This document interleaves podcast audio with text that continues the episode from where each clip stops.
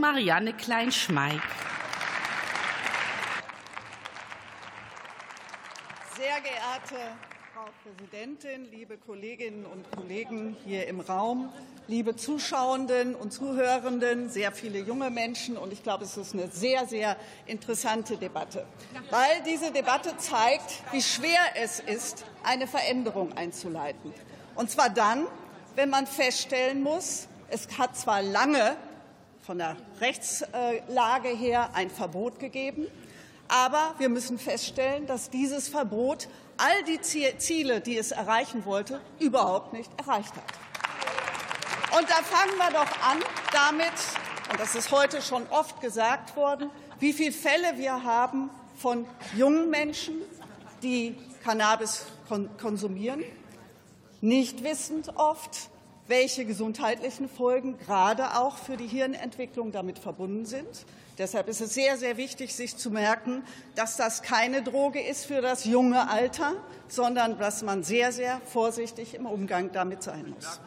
Zweitens haben wir gesehen, dass wir sehr, sehr viele Probleme mit dem Gesundheitsschutz haben. Diejenigen, die Cannabis konsumieren. Eben wurde gesagt, wir sind bei ungefähr 4,9 Millionen Menschen. Die werden gezwungen, auf dem Schwarzmarkt einzukaufen. Sie sind abhängig von einem Dealer. Sie sind abhängig davon, dass es ein Warenangebot gibt, zumeist und heute sehr, sehr stark verunreinigt mit anderen Substanzen, mit einem hohen gesundheitlichen Risiko. Und all das muten wir Menschen zu, weil sie Zugang suchen nach einem Rauschmittel.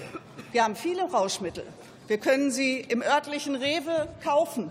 Wir wissen, welche Qualität damit verbunden ist, welche Gefahren damit verbunden sind, weil der Alkoholgehalt auch ausgewiesen ist. All das gibt es in diesem Bereich nicht. Und deshalb ist es so wichtig, dass wir da zu einem Paradigmenwechsel kommen, dass wir dahin kommen, eine vernunftgeleitete Drogenpolitik im Bereich des Cannabiskonsums zu haben.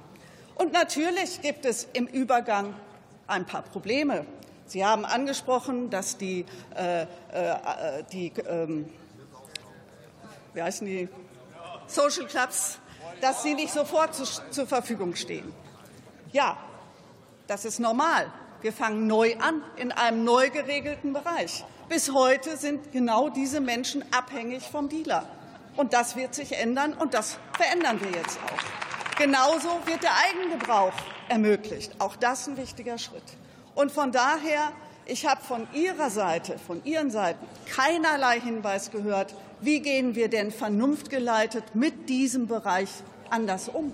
Was bieten Sie den Menschen denn an außer Kriminalisierung? Und zwar nur deshalb, weil ich Konsumentin oder Konsument bin. Das ist die Frage, die müssen Sie sich stellen. Und dann gehen Sie mal auf das örtliche Oktoberfest und überlegen Sie sich mal, wie das wäre, wenn all diese Menschen angewiesen wären auf einen Schwarzmarkt. Das ist die Frage, um die es an dieser Stelle geht. Und als nächstes, als nächstes, wenn wir den Schwarzmarkt austrocknen wollen, dann müssen wir legale Zugangswege möglich machen. Und das tun wir im ersten Schritt mit dem Eigengebrauch und wir tun es äh, mit den Möglichkeiten in den Anbauvereinigungen.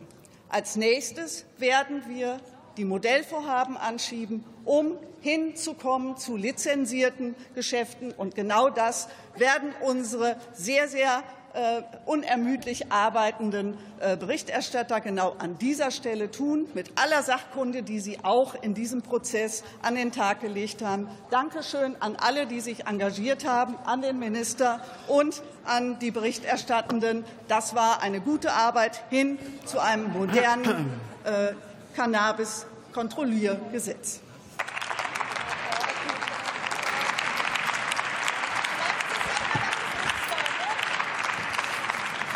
Für die Gruppe Die Linke hat das Wort Atis Gopina.